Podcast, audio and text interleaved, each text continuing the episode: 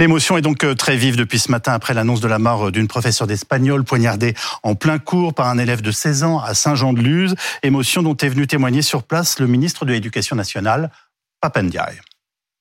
C'est un jour euh, triste pour l'éducation nationale. C'est un jour triste, bien sûr, pour cet établissement. Et le temps, bien sûr, de l'enquête va venir, le temps de conclusion éventuelle viendra. Aujourd'hui, c'est le temps de l'émotion, c'est le temps de la solidarité. nous sommes présents ici en compagnie des autorités, de Monsieur le Préfet, de Madame euh, la rectrice, des élus euh, également. C'est l'ensemble de la nation finalement qui est présente ici et qui témoigne de son affliction et de son émotion. Dans quelques minutes, nous écouterons le compagnon de l'enseignante.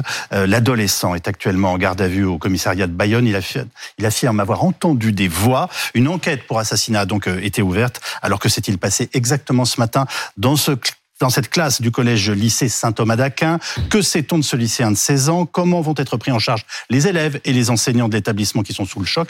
Avec nous ce soir, Stéphanie Germani, qui est docteur en psychologie et auteur de Coulisses de psychothérapie en prison, paru aux éditions L'Armatan. Evelyne Sirmarin, magistrate honoraire, membre du bureau de la Ligue des droits de l'homme. Véronique Fèvre, chef du service éducation de BFM TV. Anne-Sora Dubois, journaliste politique de notre chaîne. Et Vincent Ventinghem, grand reporter police-justice de BFM TV. Mais nous partons tout de suite à Saint-Jean-de-Luz. Bonsoir Boris Karlamov. Vous êtes devant l'établissement où s'est déroulé le drame et l'émotion est toujours très vive. Oui, c'est une véritable honte de choc dans ce lycée de Saint-Thomas euh, d'Aquin. Vous l'imaginez, l'émotion, elle est encore très vive. Et ce, quelques heures après euh, ce drame, avec Morgane Dumont qui m'accompagne, on a pu croiser tout au long de la journée eh bien des élèves sortir de l'établissement, le regard euh, hagard, les traits tirés sur le visage. Certains étaient même en pleurs. Ils ne comprennent pas comment on a pu en arriver à un tel drame. Le traumatisme, il est immense ce soir. Et regardez, certains parents d'élèves, certains élèves sont venus déposer eh bien des roses blanches devant les grilles de l'établissement pour rendre hommage à cette professeure d'espagnol qui a donc été euh, assassinée euh, ce matin. On a pu rencontrer Inès. Inès, elle était en classe d'espagnol, elle était présente au moment des faits. Je vous propose d'écouter son témoignage au micro de Carole Layac. Donc j'étais en cours d'espagnol, tout se passait normalement jusqu'à ce qu'un élève se lève et plante un grand couteau à la prof d'espagnol sur sa poitrine. quand j'ai levé la tête, il était déjà debout avec le couteau. Et euh, ben, je ne savais pas comment réagir, donc euh, jusqu'à ce qu'il y ait un élève qui ait ouvert euh, la porte qui était au fond de la classe, qui communiquait avec la classe d'à côté. Donc on, on, a tous couru, on s'est tous enfuis. Et donc je, ben, je, suis partie, j'ai fui du collège, je, passais par le portail du bas. Il y a le papa d'une copine qui m'a ramené à la maison. Et voilà, et les autres, il y a d'autres d'autres élèves de ma classe qui sont sont restés à Saint-Thomas, je crois, au self, comme ça, où ils étaient en sécurité. Je ne l'ai pas vraiment vu se lever, mais quand il a planté le couteau, il était très calme. Je le connaissais pas plus que ça parce qu'il n'était pas dans ma classe, il était juste en espagnol dans ma classe. J'arrive pas vraiment à réaliser ce qui s'est passé, euh, je pensais jamais vivre ça. Et les élèves, eh bien, ils n'auront euh, pas cours demain matin, mais l'établissement restera ouvert puisqu'une cellule médico-psychologique a été mise en place et ils pourront donc, euh, s'ils en éprouvent le besoin, venir se confier auprès des médecins et des psychologues du SAMU. Boris Karlamov depuis Saint-Jean-de-Luz avec Morgane Dumont. Bonsoir Serge Effez, merci infiniment d'être avec nous en direct sur BFM TV. Bonsoir. Vous êtes médecin au service de psychiatrie de l'enfant et de l'adolescent euh, à l'hôpital de la Pitié-Salpêtrière. Euh, entendez-vous la vague de, de réactions, de stupeur que suscite ce drame? Le, le ministre de l'Éducation a parlé du temps de l'émotion. Est-ce que c'est important de l'exprimer ainsi? Bah, c'est important évidemment pour tous les élèves et tous les professeurs euh, qui ont entouré ce, ce, drame, qui connaissaient cette professeure, les élèves de la classe qui ont assisté à tout ça. Bien évidemment, il faut mettre en place le maximum de, de choses et de précautions pour pouvoir euh, les leur dire ce qui s'est passé et pour pouvoir les informer sur ce qui s'est passé. C'est-à-dire que ce qui, ce qui vient de se passer, c'est comme un coup de tonnerre dans un ciel serein. C'est l'irruption de la folie dans la vie normale, dans la vie de tous. On n'est pas préparé à ça, on n'est pas habitué à ça, on ne connaît pas la folie. que nous, les psychiatres, nous connaissons bien. Euh, on connaît la dépression, on connaît l'anxiété, tout le monde a connu un petit peu ça. Mais par contre, un délire, c'est-à-dire une distorsion de la réalité, quelque chose où on est halluciné, on obéit à des voix, on obéit à une contrainte intérieure euh, tout à fait délirante. Ça, on a beaucoup beaucoup de mal à le comprendre. Alors, je suppose que c'est ça qui s'est passé pour ce pour cet élève. Je, évidemment, je parle avec précaution parce que je, je ne le connais pas, mais les quelques indices qu'on donne semblent indiquer une bouffée délirante qui arrive hein, euh, assez euh, de temps en temps chez, chez des adolescents sans, sans crier gare. Et, et, et si c'est ça, il faut voilà, il faut il faut informer là-dessus. L'établissement restera ouvert demain pour les accueillir. Est-ce que c'est important qu'il ne soit pas fermé? Oui, tout à fait. Tout à fait. C'est important pour dire que euh, ces élèves peuvent être accueillis, qu'ils peuvent être entendus, que des gens sont là pour les entendre et que malheureusement, la, vie ne va pas s'arrêter là. La vie va continuer avec ce drame, avec ce traumatisme, et qu'un traumatisme, ça dure. Hein. C'est-à-dire, c'est pas en, en, en, quelques jours qui va s'effacer chez les élèves et chez les autres professeurs. C'est un drame et c'est une trace qui peut rester longtemps. Vous l'évoquiez il y a quelques instants, cet adolescent euh, est passé à l'acte euh, très calmement selon ses camarades. Il affirme avoir entendu des voix. Enfin, qu'est-ce que ça veut dire et qu'est-ce que ça signifie entendre des voix? Est-ce que la psychiatrie aujourd'hui a des réponses à cela? Oh bah oui, on connaît ça depuis toujours. On connaît ça depuis toujours. Si vous voulez, la, la, la psychiatrie, ça, elle s'est créée autour de la question du délire. Le mmh. délire, c'est quand quelqu'un perd le contact avec la réalité. Il est dans une autre réalité.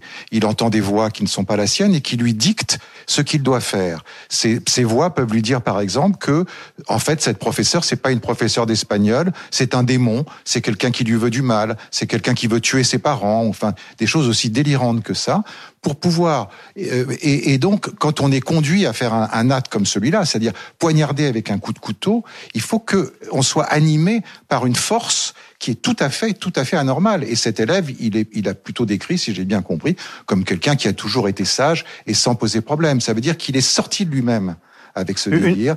Et c'est pour ça que ça repose évidemment toute la question de la responsabilité ou de l'irresponsabilité par rapport à certains actes. Et la folie continue de nous rendre irresponsables par rapport à certains actes.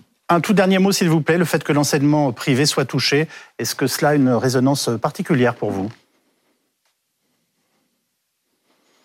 Écoutez, ça aurait pu arriver dans un établissement public, dans un établissement privé. Par contre, ce qui a une résonance particulière dans ce drame, je vais vous dire, c'est qu'il y a à l'heure actuelle, chez la plupart des adolescents, il y a quand même une crise, il y a quand même un malaise, il y a quand même des signes psychiatriques chez beaucoup de jeunes aujourd'hui qui sont multipliés par deux par rapport à il y a trois ans. Les tentatives de suicide, l'anxiété, la dépression, les décompensations, les scarifications, tous les services de psychiatrie de France peuvent attester que à peu près toute la morbidité est multipliée par deux depuis trois ans et qu'il n'y a pas suffisamment de réponses spécialisées pour ces jeunes. Alors, je ne fais pas une relation directe avec ce, avec ce drame, bien évidemment, mais il faut quand même parler de ce contexte général d'anxiété qui peut favoriser chez un jeune plus fragile qu'un autre, peut-être plus facilement une décompensation. Merci beaucoup d'avoir pris euh, la parole en direct sur BFM TV, Serge Efez. On va bien entendu revenir sur l'enquête et le procureur de la République de Bayonne que l'on écoute. La seule chose que je peux vous dire pour le moment, c'est qu'une enquête a été confiée au service de la police judiciaire de Bayonne. Cette enquête est qualifiée d'assassinat, c'est-à-dire de meurtre avec préméditation. Mais je parle sous toute réserve des éléments qui seront euh, apportés à l'enquête et que euh, l'auteur présumé de ces faits euh, a été placé en garde à vue. Il n'est pas connu des services de police ni des services de justice. Alors Vincent Ventimgame, euh, que sait-on précisément de ce qui s'est passé ce matin dans le lycée euh, Saint-Thomas d'Aquin Alors les faits euh, se seraient déroulés vers 10 heures environ dans la classe d'espagnol donc de ce lycée. ce qu'on peut dire c'est que cet élève de 16 ans à un moment donné a sorti de son sac un couteau. On parle d'une lame d'une dizaine de centimètres environ. Il est d'abord, euh, il s'est mis debout, il est allé fermer la mmh. porte de la classe et quand il s'est retourné, sa prof d'espagnol était à côté de lui, euh, debout à côté du tableau. Et visiblement, il a donné un seul coup de couteau au beau milieu du sternum. Elle est décédée peu de temps après. Dans un deuxième temps, les autres élèves se sont protégés ou ont réussi à s'enfuir par une autre porte et euh, l'élève en question, lui, qui est apparu très calme à ce moment-là, quitté la salle et il est allé dans la salle de cours d'à côté avec le couteau ensanglanté à la main où il s'est présenté à un professeur. Il lui a remis ce couteau et il a commencé à discuter avec lui. C'est à ce moment-là qu'il a expliqué que ce n'était pas lui qui avait fait ça, qu'il avait entendu des voix, qu'il s'est dit possédé. Et ce professeur, dont il faut quand même saluer le courage, a maintenu ce lien tenu avec cet élève le temps que les secours arrivent et que les policiers euh, parviennent à l'interpeller. Tout cela dans le, même calme que l'on décrit depuis le début?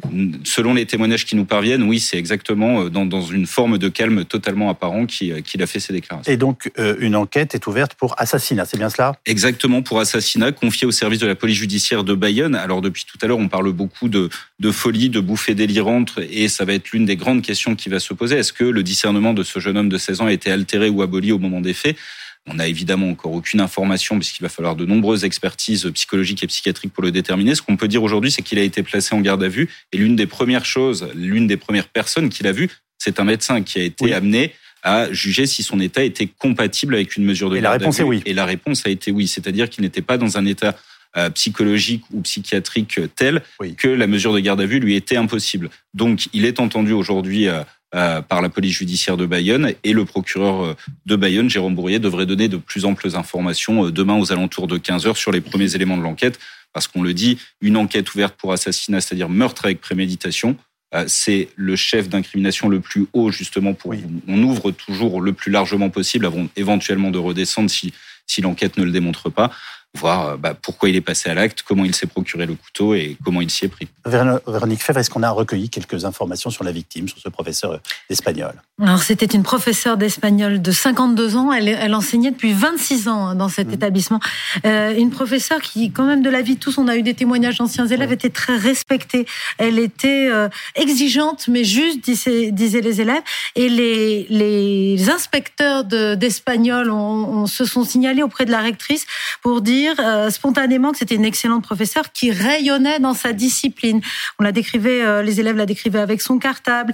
Euh, il décrivait aussi tous ses collègues un exceptionnel engagement, un dévouement auprès de ses élèves important. Elle préparait d'ailleurs un voyage. Et, d'après les premières informations, ce que nous dit le ministre de l'Éducation, il n'y avait pas d'éléments de conflit qui auraient pu expliquer eh bien ce, geste hein, de la part de l'adolescent. Le ministre évoque un établissement serein touché par un drame épouvantable. C'est le cas de ce que l'on comprend de cet établissement? Oui, absolument. C'est un établissement euh, privé catholique de centre-ville, plutôt favorisé, euh, mais on comprend bien euh, qu'il s'agisse d'un établissement privé favorisé ou d'un établissement public défavorisé. Eh bien, l'école n'est pas un sanctuaire et des, et des violences peuvent survenir. On va écouter la rectrice évoquer ce professeur. J'ai eu des témoignages euh, très spontanés sur euh, mon téléphone. Ils savaient, les inspecteurs d'espagnol, que je venais ici dans l'établissement. Ils m'ont fait part de leur émotion euh, et ils m'ont fait part aussi qu'ils connaissaient cette professeure, bien installée hein, dans, cet établissement, rayonnant dans son travail. donc c'était une excellente professeure qui mérite toute notre admiration au-delà de, la sympathie et de la compassion que nous avons pour, pour ses proches. Beaucoup d'entre nous ce soir constatent que le privé n'est pas épargné. Euh, Véronique, est-ce que c'est naïf? Oui, un petit peu. C'est vrai aussi, parce que souvent, le, les, les, les, établissements privés sont vus comme euh, euh, des secteurs où il n'y a pas de violence, où on est protégé. Encore euh, sanctuarisé. En, réalité, en réalité vous avez beaucoup d'élèves qui sont en difficulté dans le public, qui peuvent avoir beaucoup de problèmes et qui sont justement euh, envoyés dans le privé parce qu'on estime qu'il y aura davantage de cadres. Donc finalement, ben, favorisé ou défavorisé, vous avez des, des, des jeunes en difficulté dans, dans, tous les milieux sociaux, et notamment depuis la pandémie. Hein, euh, Serge Fez l'a bien dit. Et euh, évidemment, le privé catholique, même s'il encadre bien les élèves, ben, il peut aussi se retrouver confronté à ces passages à l'acte. Emmanuel Macron, dont l'épouse fut enseignante dans le privé, fait part ce soir de son intense émotion. Anne Sora Dubois. On, on fera les réactions politiques dans quelques instants. bon, en tout cas, il y a un choc un choc au sein ce soir de nos responsables politiques. Absolument, un choc immense qui traverse la totalité de la classe politique avec les mots du chef de l'État. L'assassinat d'une enseignante à Saint-Jean-de-Luz nous remplit d'une intense émotion. Je partage la douleur de sa famille, de ses collègues, de ses élèves, de ses enseignants qui consacrent leur vie à transmettre le savoir aux générations futures. La nation est à vos côtés. Euh, chez d'autres responsables politiques, ce sont les mots de hussard noir de la République qui reviennent. Cette forme ultime euh, de la transmission du savoir civique. On retrouve un petit peu, et Véronique Fèvre l'avait dit euh, un petit peu plutôt le choc qu'il y a eu au moment pour d'autres raisons, mais de la mort de Samuel Paty, parce qu'effectivement, c'est euh, le service public qui est chargé de transmettre le savoir et euh, le savoir civique aussi euh, aux écoliers. Donc, c'est un choc immense au sein de la, de la, effectivement, de la classe politique, avec différentes interprétations, mais on y viendra ensuite. Evelyne Sirmarin, c'est une enquête pour assassinat qui est ouverte. Oui. et expliquez-nous cette première qualification, assassinat. Ça veut dire que c'est un meurtre avec préméditation qui est soupçonné, le fait de prendre un couteau et de vouloir ensuite tuer quelqu'un. On prémédite l'acte.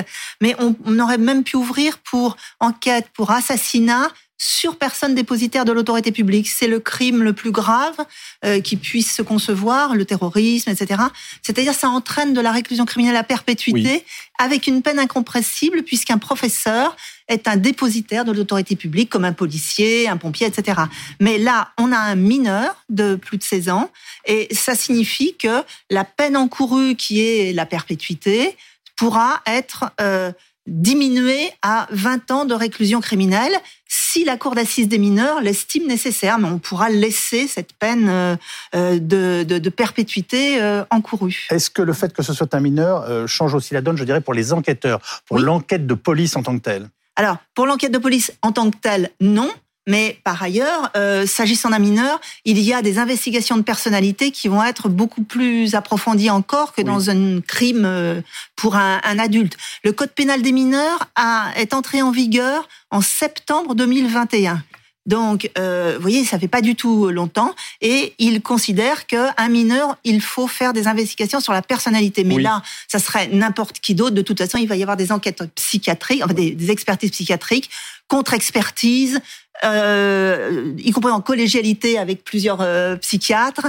Euh, bon, ça va être extrêmement disputé. La, la, question qui va se poser, c'est est-il ou pas responsable pénalement mm. Est-ce qu'il est en partie responsable pénalement, auquel cas la peine euh, peut être diminuée, comme je l'ai dit, hein, à 20 ans de réclusion criminelle, ou est-ce qu'il est totalement irresponsable pénalement, auquel cas, ben, après, le juge d'instruction, quand il aura décidé au bout de plusieurs expertises psychiatriques, dira s'il le renvoie devant une cour d'assises des mineurs ou si au contraire, euh, il va aller en hôpital psychiatrique, parce que c'est souvent le cas. Je voulais simplement ajouter que le fait qu'il se soit rendu immédiatement, dans ma pratique et dans la pratique de beaucoup de juges d'instruction, euh, moi j'ai eu une dizaine de dossiers comme ça, de, de, de, de folie, de bouffées délirantes, etc à chaque fois, les personnes s'étaient rendues immédiatement. Euh, c'est quelque chose que que vous avez constaté dans votre pratique. Oui, c'est quelque chose qu'on sait. Après les, bouffées délirantes. Oui, oui. Enfin, quand quelqu'un est déclaré ensuite irresponsable pénalement, que euh, il dit je sais pas ce qui m'a pris, euh, j'étais ensorcelé, etc. À chaque fois, la personne va se rendre dans ma pratique immédiatement parce que il y a sans doute un retour à un moment donné à la réalité. Mais je ne suis pas psychiatre, et mais j'ai vraiment constaté ça. Et euh, tous les tous les magistrats euh, instructeurs le constatent aussi. Euh, dans chaque cabinet d'instruction, on a à peu près 120 dossiers. Il y en a toujours une petite dizaine où ce sont des affaires malheureusement comme ça. Hein. Des mères, par exemple, qui tuent leur enfant. C'est pas c'est pas courant du tout. Mais dans une carrière, on en a souvent un. Et moi, j'avais eu une dame qui avait tué son enfant. Elle elle l'avait décapité parce qu'elle pensait qu'il y avait un serpent à l'intérieur, un démon, etc. Et puis ensuite, quand elle s'est rendue compte de l'horreur, elle a été se rendre immédiatement. Donc c'est assez, euh, euh, dans ce genre d'affaires, le fait qu'ils se rendent, c'est un élément euh, qui est à prendre en compte, mais on verra ce que diront les psychiatres. Véronique Fèvre, est-ce qu'on sait par exemple si ce jeune homme était, faisait l'objet d'un suivi médical, enfin si ses camarades savaient voilà, qu'il avait un traitement ou, quelque chose de ce type, ou qu'on mm. avait connu chez lui déjà des, comportements, ah, on va dire, anormaux? Ah, mais Pour l'instant, on n'a rien, de, de, de, ces informations-là. On sent en revanche que c'était un bon élève. C'est-à-dire qu'il avait eu euh, son brevet avec une mention très bien, ce qui n'est pas rien. Donc euh, on voit plutôt un jeune plutôt bien inséré scolairement. Vincent Vantighem Oui, non, pour l'instant, on n'a on pas d'informations concrètes sur les troubles psychiatriques, si ce n'est les déclarations qu'il a faites à ce professeur quand il a été interpellé. Mais pour euh, poursuivre un peu euh, les propos que, que vous teniez euh, sur cette question de l'altération, l'abolition du discernement, juste pour noter, parce qu'on dit toujours, si quelqu'un, on détermine que son discernement a été aboli, il n'y a pas de procès. Aujourd'hui, il y a eu une évolution de la justice et on a tout de même un procès où la famille de la victime est, entendue, elle peut témoigner, elle peut comprendre que la personne ne peut pas être condamnée parce qu'aujourd'hui on ne condamne pas les fous, mais au moins elle a une forme de réponse de la justice et c'est aussi à noter. Stéphanie Germani, comment fait-on pour prendre une vague d'émotions aussi euh, importante euh, en charge? Il y a le collectif et puis les individus. Il y a une école, enfin il y a un, collège-lycée. Enfin voilà, il y, a il y, a une minute de silence demain. Il y, a, il y a beaucoup de choses au même moment. L'émotion du pays, l'émotion des responsables politiques, ceux de la famille, bien entendu euh, des, des, proches de cette enseignante. Euh, comme, comment en parler? Alors tout d'abord, il faut comprendre que dans les cellules euh, qui accueillent justement les personnes traumatisées, on prend toujours en compte l'individu. Qu'est-ce que ça veut dire? Ça veut dire qu'il y a des personnes qui vont avoir vraiment besoin de mettre des mots. D'autres vont être plus dans le silence, c'est-à-dire mmh. qu'on ne force pas. On essaye d'entendre comment la personne qui vient nous consulter peut essayer d'exprimer sa souffrance. Oui. Et parfois, c'est pas très simple parce que les mots manquent. Donc justement, tous les professionnels vont euh, trouver des outils. Par exemple, on peut utiliser le dessin. Pour d'autres, ça va être tout simplement des exercices de relaxation. Des fois, c'est même le thérapeute qui met des mots à la place euh, de la parole euh, du patient. En tout cas, il y a plusieurs méthodes. Le but, ce n'est de surtout pas forcer, parce qu'on a souvent tendance à croire que plus on parle, plus les choses passent. Malheureusement, chacun son rythme, chacun sa temporalité. Et le but, c'est en tout cas de pouvoir proposer un espace d'accueil pour que justement celui qui en ressent le besoin puisse toquer à la porte. Vous êtes en train de nous dire qu'il faut plus de d'écoute que de parole euh, demandée aux personnes que l'on a en face de soi. Oui, tout à fait. Moi, il m'arrive parfois dans mes séances euh, d'intervenir peut-être sur 45 minutes qu'une fois, parce que parfois, le thérapeute devient juste le réceptacle des émotions, des projections, des angoisses du patient. C'est-à-dire que le but, c'est pas de communiquer comme on communiquerait avec son parent, avec un ami. Parfois, c'est juste d'être un petit peu la poubelle, c'est-à-dire euh, émotionnellement, le patient projette ses angoisses, ses déchets toxiques psychiques euh, dans l'espace du thérapeute. Bonsoir Sophie Vénétité, merci euh, de prendre la parole sur BFM TV. Vous êtes euh, secrétaire générale adjointe du syndicat enseignant SNES FSU. Quelle est votre réaction après euh, ce drame qui vient de toucher Saint-Jean-de-Luz et cet établissement? Ce soir, euh, c'est un immense choc euh, pour moi comme pour tous les collègues de, ce pays. Euh, il y a une douleur immense qui traverse la, communauté éducative parce qu'on a une professeure qui a été assassinée alors qu'elle faisait son métier. Ce sont vraiment des mots qui sont, difficiles à dire parce qu'ils disent l'indicible, parce qu'ils disent l'impensable. C'est qu'une professeure est morte, a été assassinée dans son lycée. Et, c'est vrai que cette émotion, elle est, elle est immense ce soir. Et, et ce soir, on pense à sa famille, à ses collègues et il faut bien prendre la mesure de, euh, de, l'immense douleur de, la communauté éducative. On appelle vraiment euh, ce soir à, la prudence et à la retenue et d'abord à respecter le, temps de la douleur d'une communauté éducative qui est euh, vraiment sous le choc et éprouvée par ce nouveau drame. Que, que vous ont dit vos confrères et vos consoeurs que vous avez eu au téléphone aujourd'hui, très simplement? J'ai eu des, des, collègues de, de Saint-Jean-de-Luz euh, cet après-midi dans d'autres établissements, des établissements proches, mais qui forcément ont été euh, euh, très durement touchés. Ils sont, ils sont sous le choc. vraiment, c'est le mot qui, qui, revient le plus souvent en se disant mais mais donc ça peut arriver, ça peut encore arriver on peut, on peut mourir de faire son métier. C'est, euh, c'est vraiment le, choc qui domine, avec la volonté aussi de, se dire qu'il faut laisser le, temps de l'enquête, il faut, euh, il faut nous laisser aussi euh, traverser ce, cette épreuve en étant derrière nous plutôt qu'en en allant chercher des polémiques diverses et variées. il y aura le temps de l'enquête, il y aura le temps des conclusions à trouver, notamment sur l'état de l'école. Mais aujourd'hui, tout le monde doit faire bloc derrière l'école et derrière les enseignants. Bah, le, ministre appelle à une minute de silence et affirme que le temps est donc à l'émotion et à, la solidarité. Vous ne nous dites pas autre chose ce soir. Au-delà de l'émotion, quelles sont les questions que vous vous posez ce soir? Euh, on le sait, et ça fait, euh, ça fait quand même plusieurs mois, plusieurs années qu'on le dit, l'école n'est pas étanche euh, du reste de, la société. Il y a des violences, il y a des élèves qui peuvent arriver avec des problèmes, des élèves qui peuvent arriver avec leurs problèmes. Et la question qui se pose, c'est comment est-ce qu'on arrive à, à, traiter ces questions-là pour faire en sorte que les élèves et les professeurs soient, soient dans de bonnes conditions pour travailler, pour réussir. Ça suppose à un moment de poser par exemple la question de la présence des psychologues de l'éducation nationale, des infirmières scolaires dans les collèges et les lycées.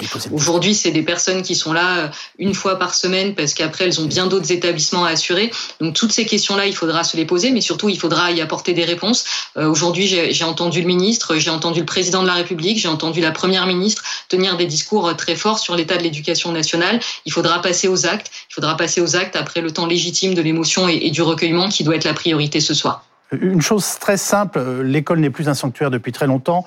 Euh, est-ce que certains enseignants redoutent cette violence avant d'entrer en classe? Euh, Ma question c'est, est-ce qu'on peut aussi arriver au lycée, au collège, la peur au ventre?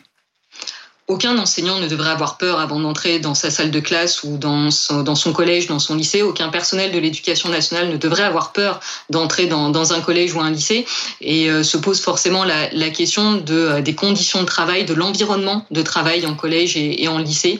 Et, euh, et, toutes ces questions-là, ça fait un moment qu'on en parle. Et, et puisque aujourd'hui la, communauté, enfin la, communauté politique semble mesurer ce qui se passe dans nos collèges et dans nos lycées, il va ensuite falloir passer aux actes plutôt que de grands discours ou des instrumentalisations qui, par exemple, du côté de l'extrême droite, ont été particulièrement abjectes aujourd'hui. Véronique Fèvre. Sophie Vénétité, je voulais savoir tout simplement quand vous repérez un, élève qui est menaçant euh, avec vous, comment ça se passait très concrètement euh, dans les établissements? Alors très concrètement, on va euh, se rapprocher euh, du professeur principal, du conseiller principal d'éducation qui fait le lien avec la famille. Quand on est vraiment sur des questions de, menaces euh, physiques, on va bien évidemment se mettre en relation avec le chef d'établissement. Il y a là aussi un certain nombre de contacts à prendre. Et quand on repère des difficultés qui peuvent être d'ordre psychologique ou médical, c'est vrai qu'on aimerait, enfin, on se tourne aussi vers vers les assistantes sociales, vers les psychologues de l'éducation nationale, vers les infirmières scolaires. Mais aujourd'hui, malheureusement, on n'arrive pas forcément à, les joindre ou à pouvoir travailler rapidement avec ses collègues, tout simplement parce qu'elles ne sont pas suffisamment nombreuses. Aujourd'hui, une psychologue de l'éducation nationale, une infirmière scolaire, elle est présente dans un collège ou un lycée une fois par semaine, parce que les, autres jours, elle est dans d'autres collèges ou dans d'autres lycées. Donc elle voit des milliers d'élèves, elle brasse des milliers d'élèves, elle n'a pas le temps de se poser dans un établissement scolaire. Et quand on lui dit, mais tu sais, euh, moi j'ai eu un problème avec tel ou tel élève, il y a un sujet de violence, peut-être qu'il faudrait qu'on voit la famille, qu'est-ce que tu en penses? Et ben elle nous dit, oui, oui, tu as tout à fait raison, c'est important, mais euh, là, j'ai pas le temps parce que je dois partir dans mon autre collège. Voilà, c'est ça aujourd'hui la, la, réalité de la façon dont sont traitées les questions de, de difficultés des élèves, et, et c'est pas digne de ce que doit être l'école aujourd'hui. Et c'est ça aussi qu'on doit tous être capable de se dire ensemble, la communauté éducative, mais aussi les politiques. Nous allons écouter, si vous le voulez bien, euh, la première réaction sur BFM TV euh, du compagnon de cette professeure. C'était une très jolie et très bonne personne euh, qui, était aimé de tous, qui faisait très consciencieusement son, travail, qui passait quasiment 80-90% de son temps à faire son travail pour son école, même pendant les vacances. Une personne merveilleuse qui malheureusement s'en est allée sur son lieu de travail alors que ça ne devrait pas. Son travail lui prenait beaucoup de temps, elle faisait son travail avec passion, avec les contraintes qu'on a dans un travail qui vous prend beaucoup de temps et avec de plus en plus de temps. Et, voilà, moi j'ai essayé de,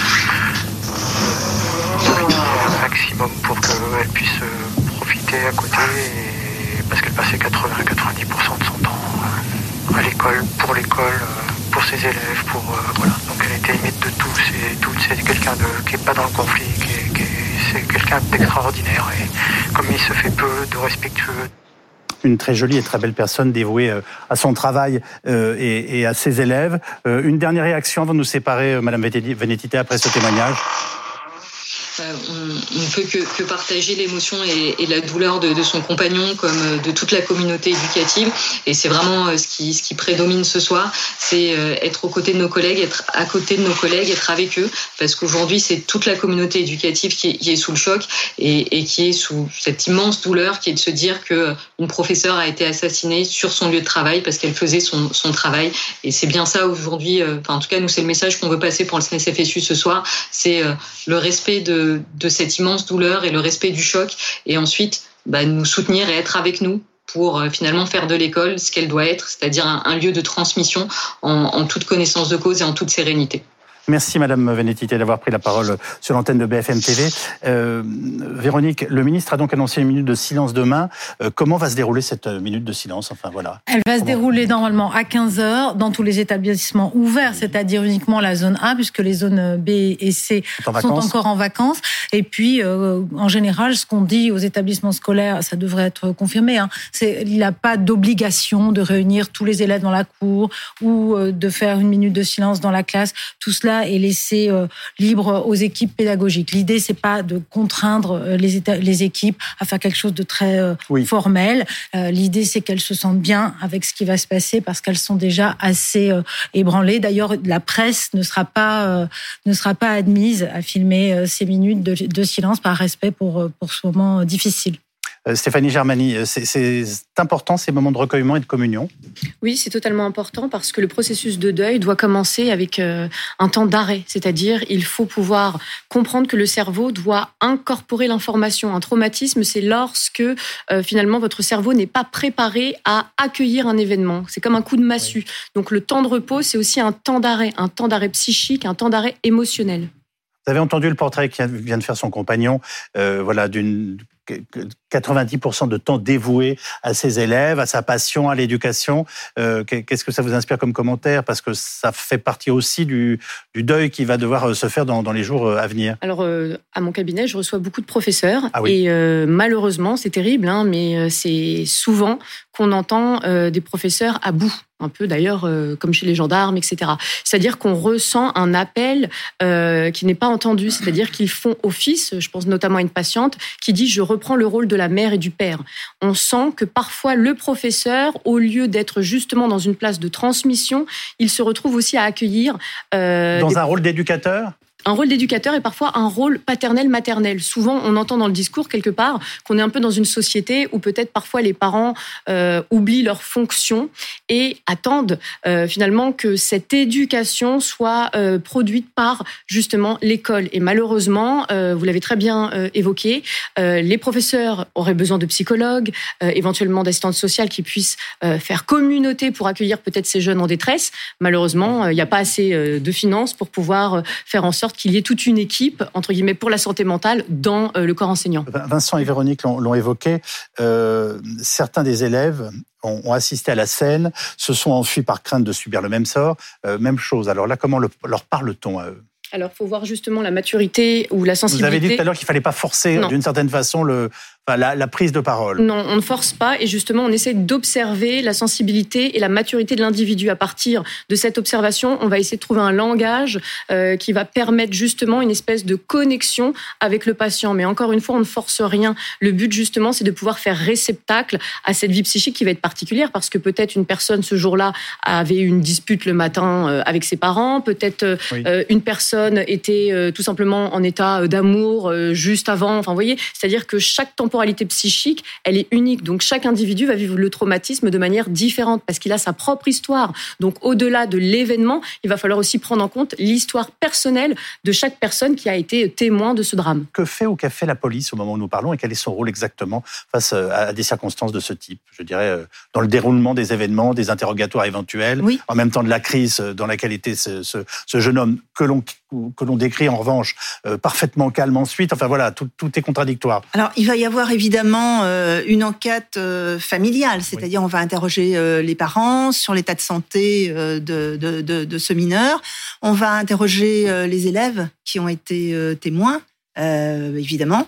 Et puis ensuite, la police va essayer de voir s'il n'y a pas quand même des antécédents, parce qu'on dit qu'il n'y a aucun antécédent, on n'en sait rien. Oui. il y aura une instruction. Il n'y a aucun antécédent identifié, en tout cas, dans, la structure scolaire et, dans ses camarades. Nous sommes bien d'accord. Euh, ensuite, un, un, juge d'instruction va être saisi et il va se faire délivrer euh, le dossier médical de ce de, de ce jeune.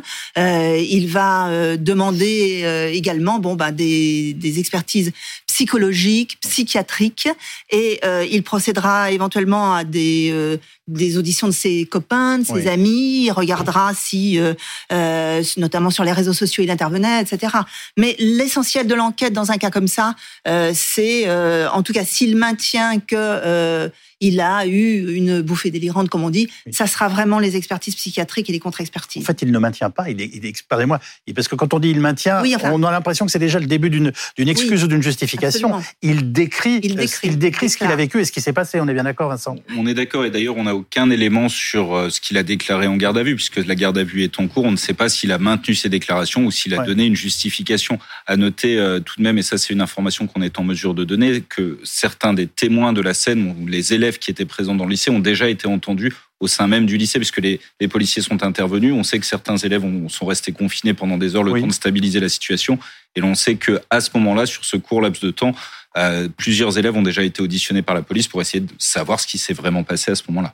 Bonsoir Eric Maroc, merci d'être avec nous. Vous êtes secrétaire régional Alliance Police euh, Nouvelle-Aquitaine. Vous vous trouvez sur place à Saint-Jean-de-Luz.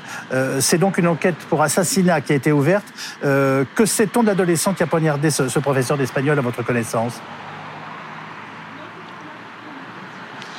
À l'heure actuelle où je vous parle, on n'en sait pas grand-chose. Hein. C'est un gamin de 15 ans qui euh, n'était pas euh, suivi, en tout cas il n'y avait pas de signalement le concernant au sein de l'établissement et qui s'est levé pendant la salle de cours et qui aurait porté un coup de, couteau ou d'un objet contondant au niveau du thorax de sa professeure, entraînant son décès.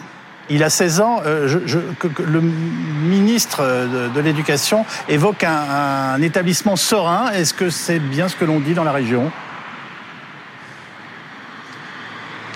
Oui, euh, un établissement bien sous toute couture, avec qui jouit d'une bonne, du, de, de, bon aura et, et, qui n'a aucun souci. Euh, nos collègues de Saint-Jean-de-Luz, avec qui j'ai passé l'après-midi, euh, n'ont jamais entendu parler de ce, lycée pour des faits de violence ou de trafic de stupes, comme on pourrait le connaître en région parisienne. C'était vraiment un, collège-lycée au-dessus de tout soupçon et, et, dans une ville paisible de Saint-Jean-de-Luz. Qu'est-ce qui les a marqués justement vos confrères avec les autres élèves qu'ils ont peut-être vus? Bah, c'est toujours un choc hein, de rentrer sur une, sur une scène de crime. Vous imaginez découvrir euh, un professeur ensanglanté et gisant au sol. Euh, bien sûr, d'abord euh, geler la scène de crime, évacuer les enfants, les mettre dans une bulle pour récupérer leurs identités. Comme l'a dit votre intervenant plus avant, ils ont tous été auditionnés sur les lieux, à chaud. Et, euh, et, pour avoir donc les premiers témoignages, vous savez que dans, dans un crime, les, les, premières heures et les premières minutes sont déterminantes. Euh, la mémoire étant sélective, le, le, choc de la sidération étant là, euh, ils ont été entendus avec l'aide des psychologues, des médecins du SAMU, des pompiers qui étaient sur place et de mes collègues qui sont parfaitement formés à ce genre d'événements euh, dramatiques. Alors c'est la question que j'allais vous poser. Nos policiers aujourd'hui en France sont formés à ce type d'intervention en milieu scolaire vers des gamins, à côté de gamins qui, enfin d'adolescents en l'occurrence là, euh, qui ont été confrontés à quelque chose d'épouvantable. Bien entendu, on est tous formés. Euh, il y a des OPJ, il y a des APJ, il y a, des collègues qui, ont fait des stages de, soutien euh, euh, et, d'intervention auprès de la petite enfance. Et, bien entendu, on ne rentre pas dans, une salle de classe avec des enfants témoins comme on rentre dans un lieu où il y a un forcené retranché. Bien entendu, on prend toutes les mesures conservatoires, toutes les mesures de décence et toutes les mesures de protection puisqu'on est sur des mineurs. Donc, bien entendu que nos, nos collègues d'excellents professionnels. La BIPS Saint-Jean-de-Luz, première intervenante avec la, la, sûreté urbaine de Saint-Jean-de-Luz, a fait un, travail, un travail remarquable dans l'attente de l'intervention de la PJ Bayonne. Merci beaucoup, Monsieur Maroc, d'avoir pris euh, la parole ce soir sur BFM TV. Stéphanie Germani, euh, alors, euh, on a pour l'instant une sorte de portrait, mais évoquant le profil d'un adolescent sans histoire, bon élève, qui soudain passe à l'acte. Je vous ai vu réagir tout à l'heure quand on, on évoquait cela. Pourquoi? Parce que on, dit souvent cela dans un premier temps avant de découvrir des, choses qui ne sont pas du même ressort Non, c'est surtout parce que les psys ont déjà un peu une idée. Alors c'est une idée bien sûr, mais euh, lorsqu'on entend en fait euh, les déductions et les propos, on sait déjà euh, que quelque part on va se dresser automatiquement dans un profil, quoi qu'il en soit, avec une fragilité psychique. Vous vous doutez bien avec ce type de passage à l'acte, c'est comme le matricide, le parricide, il y a quand même une violence intérieure qui est forcément présente. Donc automatiquement on sait que c'est pas une névrose ou une personne entre guillemets qui est totalement stabilisée. Lorsqu'on entend aussi les propos, c'était quelqu'un de normal. Euh, il n'avait pas du tout de violence, euh, il avait euh, des bonnes notes, il a passé son brevet. Forcément, là aussi, nous en tant que psy, on se dit tout ça, c'est ce que l'extérieur euh, nous laisse avoir, mais on le sait très bien. La psychose ou parfois les fragilités psychiques, c'est de l'ordre de l'intime. C'est quelque chose qui peut être camouflé et pas forcément accessible. On a tendance à imaginer que la grande psychose, c'est forcément quelqu'un qui délire tous les jours, à toutes les heures, toutes les minutes. Or, c'est faux. On peut passer, euh, surtout quand il y a des structures un peu borderline, passer d'un moment euh, très stable à euh, ce qu'on appelle des bouffées délirantes avec des hallucinations auditives, des hallucinations visuelles. Donc quelque part, on sait déjà que la personne, enfin que le jeune garçon qui est passé à l'acte n'avait pas au moment des faits toute sa tête quelque part. Alors, Anne-Sora Dubois, il y a eu beaucoup de réactions dans le monde politique, euh, à commencer par celle du président de la République, on l'a évoqué tout à l'heure. Je vous laisse faire le point. Oui, la première ministre également. Après le drame survenu à Saint-Jean-de-Luz, je partage le choc et la peine de la communauté éducative du lycée Saint-Thomas d'Aquin et de toute la nation. Toutes mes pensées vont à la victime, à sa famille et ses proches à ses collègues et aux élèves. Voilà pour le tweet de la première ministre. D'autres réactions qu'on peut. Alors, il y a une catégorie de. J'ai réparti en trois thématiques. Euh, une première partie euh, des personnalités politiques qui ont réagi simplement en manifestant leur soutien à la communauté éducative, leur peine, le drame, l'effroi, dit Aurore Berger, la France endeuillée sous le choc, dit Leïla Chaibi, qui est euh, députée LFI. Et puis, il y a une partie de la classe politique qui a réagi très vite, peut-être trop vite, en parlant tout de suite des raisons qu'aurait pu avoir ce jeune garçon à commettre cet acte, en en tirant des conclusions et même en formulant des propositions. C'est déjà allé bien vite. De plus en plus, les politiques tweetent de plus en, plus vite à l'issue de ces, euh, de ces faits divers dramatiques. Et avant, il y avait ce qu'on appelait le temps de latence, voire le temps du deuil, voire le temps de décence, si on veut être un peu sévère dans notre jugement. C'est de plus en plus rapide. et en, en absolument. Donc, il y a une partie de la classe politique qui a parlé de la violence dans la société. Marine Le Pen, par exemple, l'ultraviolence a conquis toute notre société jusqu'à l'école.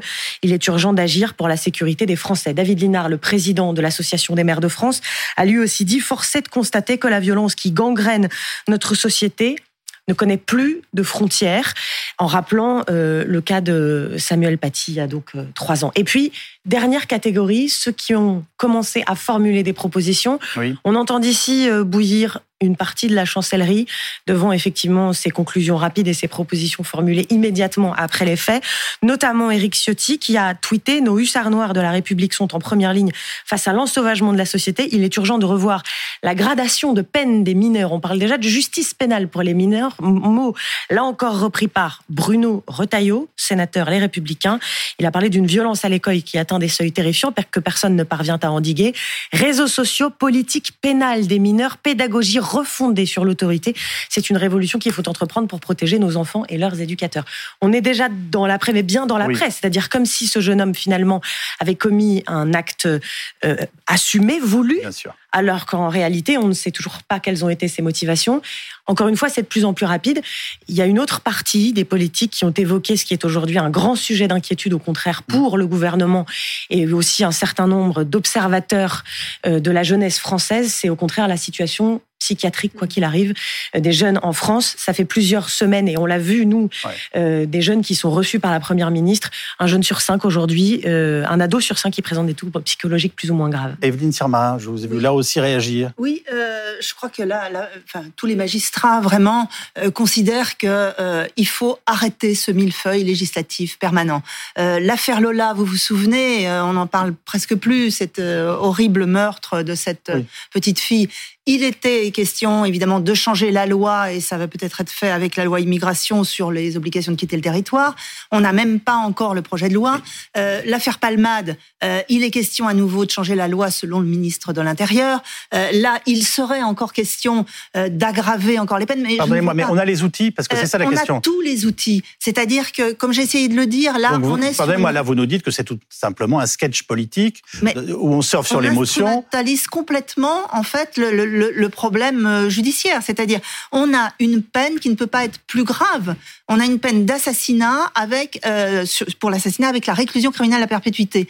Le problème, c'est que euh, moi j'ai été juge des enfants. Il faut trois à six mois pour qu'un enfant qui souffre de troubles psychiatriques où tout le monde le voit ait un rendez-vous en pédopsychiatrie. C'est ça le problème. Il y a un problème effectivement, non pas de loi. Le code pénal des mineurs des mineurs vient d'entrer en vigueur euh, fin 2021. Donc on va pas encore refaire un code pénal euh, des mineurs. On a tout l'arsenal répressif. On peut le mettre en détention provisoire si ce jeune homme, par exemple, euh, peut supporter la détention provisoire. S'il a, euh, la, la, si c'est compatible avec la détention, on peut le mettre en détention provisoire jusqu'à deux ans. Ensuite, il sera jugé par une cour d'assises des mineurs et la peine prévue est la peine maximum. On peut même ne pas, euh, si vous voulez, mettre une peine qui tient compte de sa minorité. Il peut avoir mmh. une peine comme les adultes. Donc, on peut pas, on peut pas faire plus. Maintenant, donc vous dites que c'est de la démagogie pure. Bah, je dis que c'est du populisme sur pénal. de façon ça comme ça. Pardonnez-moi, je mets des mots polémiques, mais euh... Denis Salas, depuis une quinzaine d'années, qui est chercheur et magistrat, appelle ça du populisme pénal, c'est-à-dire un fait divers, une loi, comme c'était le cas sous Monsieur Sarkozy.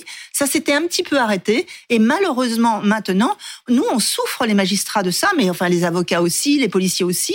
Euh, on a tout l'arsenal nécessaire, surtout pour un meurtre terrible comme ça. Donc, euh, s'il est irresponsable pénalement, eh bien, à ce moment-là, les juges le décideront et il sera certainement interné, et parfois interné plus que s'il va euh, en prison, interné très très longtemps dans des hôpitaux psychiatriques fermés euh, où il sera soigné et mis hors d'état de nuit. On a tout ce qu'il faut. Maintenant, il faut les moyens. Il faut les moyens. Vincent Ventigame.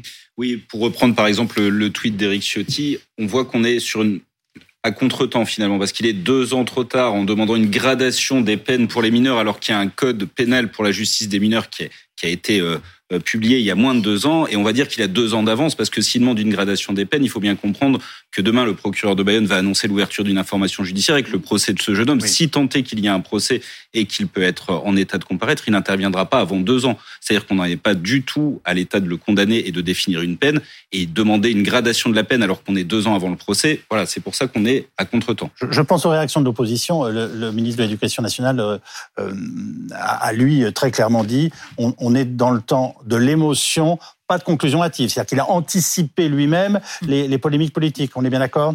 Oui, il l'a martelé. Hein. Il l'a martelé. On est dans le temps de l'émotion. Euh, le temps de l'enquête viendra plus tard. Il l'a dit à de multiples reprises.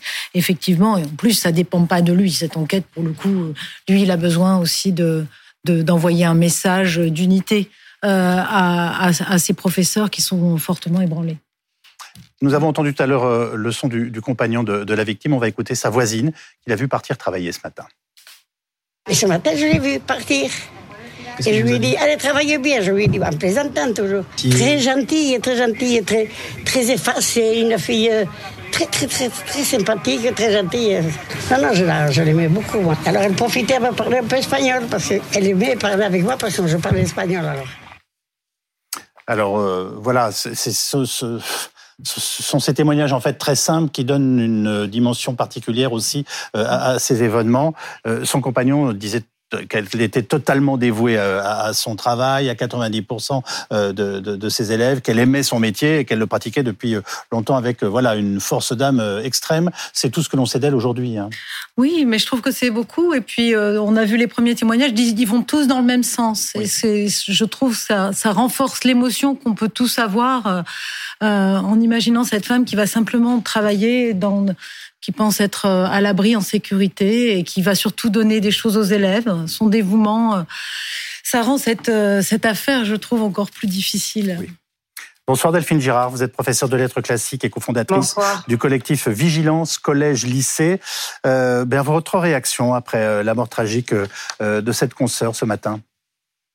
Naturellement, comme vous et comme tous les enseignants de France, je suis horrifiée euh, par, euh, par ce crime. Euh, je trouve que nous sommes dans une spirale assez inquiétante parce que c'est quand même en peu d'années le deuxième professeur qui tombe dans l'exercice de son, de son métier. Euh, moi, je pense que, que, que l'élève ait été lucide ou non. Euh, il n'en demeure pas moins que quand on s'attaque à un enseignant, c'est pas la même chose que de s'attaquer à un de ses camarades ou euh, à un adulte lambda. Quand on s'attaque à un enseignant, on s'attaque à l'institution scolaire. Ça a quand même un, un symbole, sans doute, pour cet élève qu'il faudrait éclaircir, mais ça marque quand même une, de plus en plus une, une vulnérabilité des, du sanctuaire de l'école. Je, je, trouve que les enseignants sont de plus en plus en porte-à-faux avec euh, le, tout, tous les jeunes qui, pour une raison ou pour une autre, ont, euh, ont euh, des, des, comptes à régler avec l'institution ou avec, euh, ou avec la société en général. Et ça, ça, nous met, nous, dans une position extrêmement, euh, extrêmement inquiétante. Ce, Quelles sont les vraies questions que vous... Pardon, je, je vous ai interrompu, excusez-moi. Quelles sont les questions que vous vous posez ce soir? Moi, pour être très sincère, je me demande euh, si... Euh, en tout état de cause, il m'apparaît assez clair que lucide ou délirant, celui qui entend des voix est pris dans un piège religieux, même si sa croyance, pour l'heure, n'entre dans aucune case connue. Donc je, me demande s'il ne faut pas euh, s'alarmer sérieusement de, l'empreinte menaçante que euh, les, les, les, croyances, les, les, religions au sens large, mais les croyances en général euh, font. Qu'est-ce qui vous permet de dire ça Excusez-moi, euh, là, là, en l'occurrence, vous rentrez dans, dans une analyse que personne ne peut se permettre d'avoir ce soir. Entendre oui, des voix ne, ne, ne alors, traduit pas sauf, une obsession religieuse. Sauf, non, bien sûr, mais, mais un mysticisme quand même. C'est quand même quelqu'un. Alors, sauf si euh, l'enquête... On ne peut pas rendre compte du mysticisme ou de, j'ai envie de vous dire tout simplement, d'une recherche intérieure à caractère religieux qui, qui, qui aboutit systématiquement à ce, à ce genre de geste. Pardonnez-moi, mais euh, je pense qu'on va peut-être attendre un petit peu avant de se poser ce genre de questions. Bien sûr que non. Ce que je veux dire simplement, c'est que l'école cristallise euh, tous les rancœurs que, peuvent avoir les adolescents qui veulent en découdre d'une manière ou d'une autre avec les institutions et que, euh, le, comment dirais-je, le vecteur des, des, croyances quelconques ou, euh, ou, du mysticisme quelconque, quand un élève se dit possédé, qu'il entend des voix et qu'on lui commande d'aller assassiner un enseignant, je, pense quand même que c'est aussi la marque de, de, de, de l'emploi de, comment dire, du danger croissant que, que les croyances euh, représentent à l'école. Alors, pour la psychologie, je vais plutôt me tourner vers les spécialistes. Je, je vous vois vouloir réagir vous aussi. Alors, tout d'abord, euh, si c'est du délire, hein, on attendra les expertises. Euh, Lacan disait, le délire, c'est une tentative de guérison. Donc, ça veut dire que la personne, quand elle délire, elle veut guérir de quelque chose. Mais guérir de quoi? C'est pas forcément guérir euh, concernant le mysticisme ou la religion, pas du tout. Souvent, d'ailleurs, quand on attaque des figures telles que euh, une professeure ou une figure qui représente l'autorité, ça peut être tout simplement un conflit transposé par rapport, alors là c'est une femme par rapport à la figure maternelle. C'est-à-dire que peut-être là, il ne veut pas fondamentalement attaquer l'institution, mais il faudrait voir effectivement les expertises. Oui. Peut-être là, il a une imago maternelle, peut-être qu'il vivait à travers son histoire avec sa mère quelque chose de Imago maternelle, faut expliquer ce terme. Alors ça veut dire que quand on a une relation avec sa mère... J'ai à peu près compris, mais quand même. Eh ben, en gros, euh, un enfant, lorsqu'il a des problèmes avec sa mère, il peut pas forcément tout le temps l'attaquer, parce que parfois elle est trop fragile, parfois euh, c'est très compliqué de lui verbaliser en fait son ressenti. Donc ce qu'on peut faire, si on considère que notre mère, elle peut pas accueillir cela, on va choisir dans le champ du social une personne qui pourra, entre guillemets, reprendre cette problématique-là. Et parfois, alors c'est un choix qui se fait de manière inconsciente, les figures de l'autorité, qui peuvent être les figures de la justice ou euh, les figures de l'enseignement, peuvent représenter dans notre inconscient oui. notre papa ou notre maman. Euh, comment vont être pris euh, en charge les, les, les élèves demain? Est-ce qu'on le sait? Alors demain matin, dans l'établissement scolaire, la journée, la matinée sera banalisée. Ça veut dire qu'il n'y aura pas de cours au sens strict, mais l'établissement restera ouvert avec les deux cellules psychologiques euh, qui sont ouvertes, c'est-à-dire une cellule qui a été euh, amenée par le rectorat et une autre par le département. Donc vous avez des médecins du SAMU, des infirmières scolaires, euh, des psys. Euh, tout l'enjeu aussi pour les professeurs, ça va être de se réunir et de faire en sorte de comprendre comment ils vont organiser les jours qui viennent, comment ils vont organiser la prise en charge des élèves, la reprise des cours, euh, identifier euh, les personnes qui vont pouvoir, parmi les professeurs, jouer un rôle moteur oui. pour faire en sorte que les choses se passent bien, parce que vous avez 2000 élèves, vous, vous pouvez avoir plein d'autres événements qui se passent pour tous ces élèves-là. Donc il faut quand même que euh, pouvoir continuer à, à, à, à diriger tout cela et identifier également les professeurs qui ne disent rien, qui sont dans leur coin, qui disent oui, oui, je vais assurer mon cours, puis qui ont l'air fragiles C'est-à-dire qu'il va falloir avoir des vigies pendant ces jours-ci pour repérer l'état d'esprit des élèves, comme des adultes, essayer de faire en sorte que tout cela reprenne euh, et puis organiser la minute de silence. Voilà, c'est il y, a, une cinquantaine de personnes hein, qui ont été envoyées par le rectorat en appui hein, dans l'établissement. C'est conséquent. Hein. Je voudrais qu'on réécoute le témoignage du compagnon euh, de cette professeure qui me paraît très émouvant et éclairant sur la personnalité de cette femme. Très jolie et très bonne personne qui, euh, qui était aimée de tous, qui faisait très consciencieusement son, travail, qui passait quasiment 80-90% de son temps à faire son travail pour son école, même pendant les vacances. C'est une personne merveilleuse qui malheureusement s'en est allée sur son lieu de travail alors que ça ne devrait pas. Son travail lui prenait beaucoup de temps. Elle faisait son travail avec passion, avec les contraintes qu'on a dans un travail qui vous prend beaucoup de temps et avec plus en plus de temps. Et, voilà, moi j'ai essayé de, de, lui donner un maximum pour qu'elle puisse profiter à côté. parce qu'elle passait 80-90% de son temps euh, à l'école, pour l'école, euh, pour ses élèves, pour euh, voilà. Donc elle était aimée de tous et toutes. C'est quelqu'un qui n'est pas dans le conflit, qui c'est quelqu'un d'extraordinaire et comme il se fait peu de respectueux. Ce témoignage est sans doute euh, ce que l'on pouvait faire de mieux pour parler de cette professeure. Euh, Vincent Vantinghem, avant de nous séparer, un, dernier rappel du, de ce qui va se dérouler dans les prochaines heures? Alors, dans les prochaines heures, la garde à vue de ce jeune homme euh, va, se poursuit. demain, on saura si cette garde à vue est prolongée de 24 heures, puisque comme pour un adulte, il peut rester 48 heures, mais il faut que le procureur décide d'un renouvellement au bout de 24 heures. Le procureur de la République qui a décidé de donner une conférence de presse vers 15 heures, au cours de laquelle il devrait vraisemblablement annoncer l'ouverture d'une information judiciaire, c'est-à-dire confier les rênes de l'investigation à un juge d'instruction. Et puis, on verra ensuite euh, si ce jeune homme euh, va être mis en examen, voire placé en détention provisoire, si son état le permet, puisqu'on on en parlait tout à l'heure, mais pour ça, il faudrait déjà savoir un petit peu plus sur les faits, sur les raisons qu'il a fournies en garde à vue. Et pour l'instant, on n'a aucune information là-dessus. Dernière remarque Non, non, mais c'est tout à fait juste. Donc, euh, on attend que le procureur euh, décide de prolonger ou pas la garde à vue. En tout cas, euh, contrairement à beaucoup de cas semblables, il n'est pas à l'infirmerie psychiatrique. Il est en garde à vue dans un local de police, ce qui est pas toujours le cas dans ce type d'affaires où la personne dit qu'elle a entendu des voix. Là, euh, il est en garde à vue. Donc, il est traité comme un mineur, c'est-à-dire que euh, il va avoir un avocat, il va avoir euh, le droit de faire prévenir ses parents. Ben, je pense que malheureusement, c'est fait, etc. Et puis aussi examen médical, bien sûr. Et là, dès maintenant, on a un examen psychologique ou psychiatrique, c'est absolument certain en garde à vue. Là, il va y avoir un psychiatre qui va déjà se, se déplacer. Un examen, pas une expertise, mais déjà un, un examen. Merci infiniment les uns et les autres.